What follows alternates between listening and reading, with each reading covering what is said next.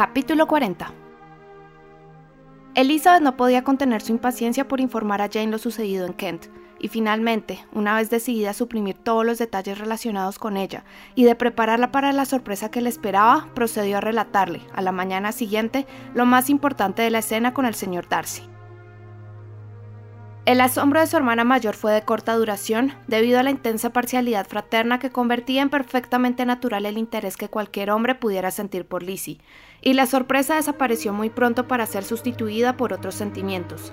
Jane lamentó que el señor Darcy hubiera manifestado su afecto de manera tan desacertada, pero aún sintió más el dolor que sin duda le había causado la negativa de Elizabeth. No tenía que haber estado tan seguro de su éxito, dijo, y por supuesto no debería habérsele notado pero eso habrá hecho aún más amarga su decepción. Lo siento en el alma, replicó Elizabeth, aunque cuenta sin duda con otros sentimientos que muy pronto ahuyentarán el afecto que sentía por mí. Pero no me censuras por haberlo rechazado, ¿verdad? ¿Censurarte? No, claro que no. Pero me censuras por haber defendido a Wickham con tanto calor. No, no puedo decir que oraras maldiciendo lo que dijiste. Pero lo vas a decir enseguida, cuando te explique lo que sucedió al día siguiente. Le habló a continuación de la carta y de lo que se decía en ella sobre George Wickham. Qué golpe para la pobre Jane, que de buena gana hubiese pasado por el mundo sin creer que existiera en toda la raza humana tanta maldad, descubrirla concentrada en un solo individuo. Ni siquiera la rehabilitación de Darcy, aunque grata para sus sentimientos, fue capaz de compensarla por aquel descubrimiento. Se esforzó con gran denuedo por encontrar alguna posibilidad de error, buscando la inocencia de uno sin comprometer al otro. No es posible, dijo Elizabeth. Nunca lograrás hacer buenos a los dos. Elige, porque tendrás que conformarte solo con uno.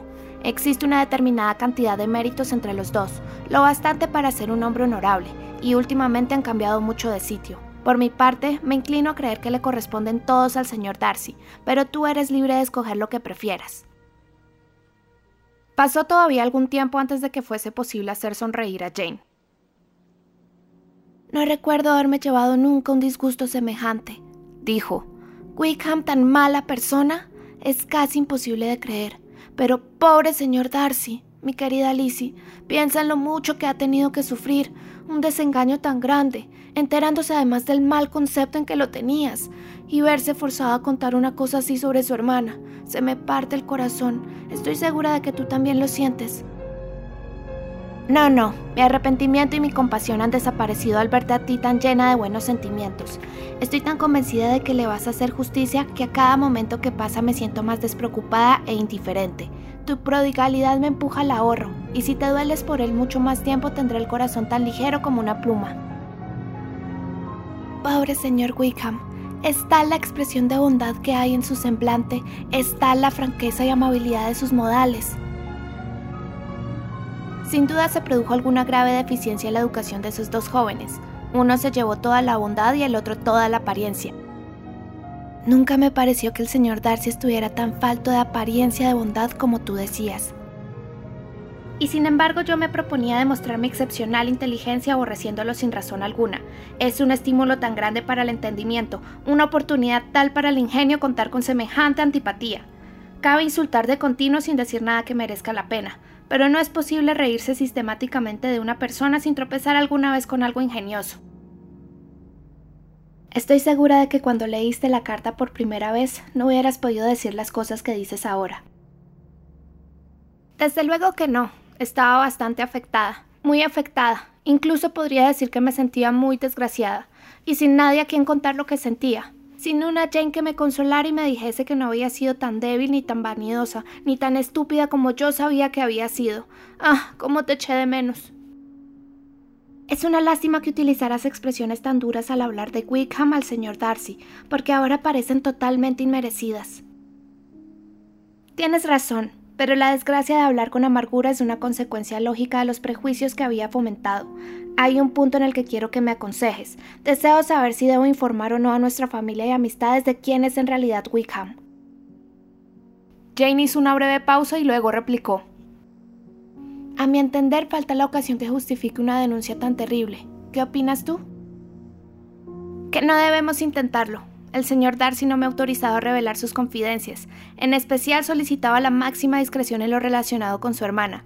Y si me esforzara por abrir los ojos a la gente sobre las otras hazañas de Wickham, ¿quién me creería? Los prejuicios contra el señor Darcy están tan arraigados que tratar de hacerlo simpático sería como una sentencia de muerte para medio Meriton. No me siento capaz. Wickham se va a marchar enseguida, y por lo tanto, para la gente de aquí dejará de tener importancia quién es en realidad. Más pronto o más tarde se descubrirá todo, y entonces podremos reírnos de ellos por haber tardado tanto en enterarse. En el momento actual yo no diría nada. Creo que tienes mucha razón. Dar a conocer sus errores podría acabar con él para siempre. Quizá en estos momentos lamente lo que ha hecho y esté deseoso de enmendarse. No debemos empujarlo a la desesperación. Este diálogo calmó el torbellino mental de Elizabeth. Se había librado de dos de los secretos que tanto pesaban en su ánimo desde hacía 15 días, y ya estaba segura de encontrar en Jane una confidente bien dispuesta siempre que quisiera volver sobre cualquiera de ellos. Pero aún quedaba detrás algo oculto, algo que la prudencia prohibía desvelar.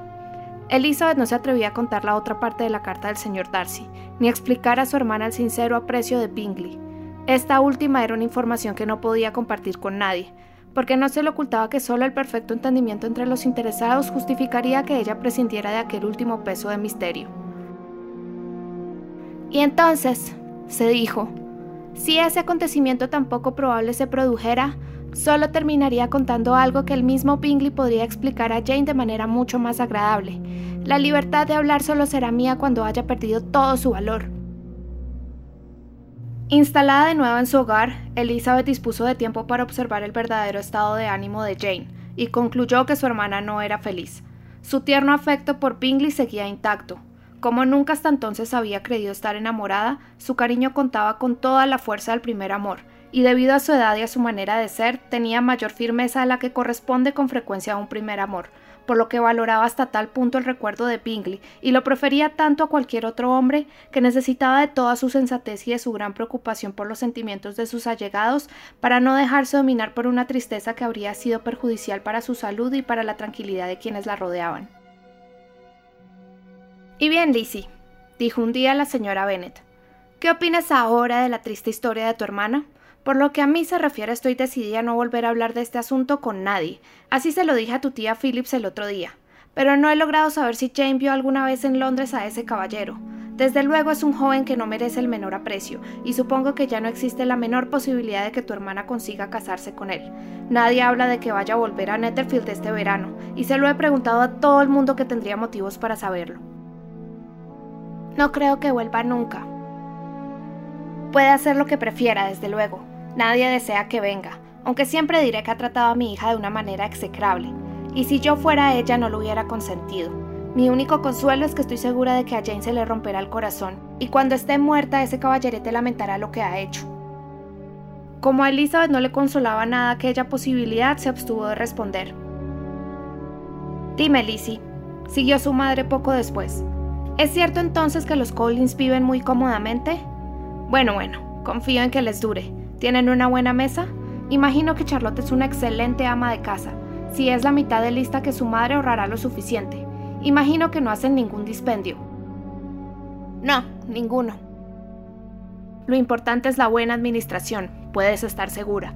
Se cuidarán de no gastar por encima de sus posibilidades, y así no tendrán nunca problemas de dinero. Muy bien, pues que les aproveche.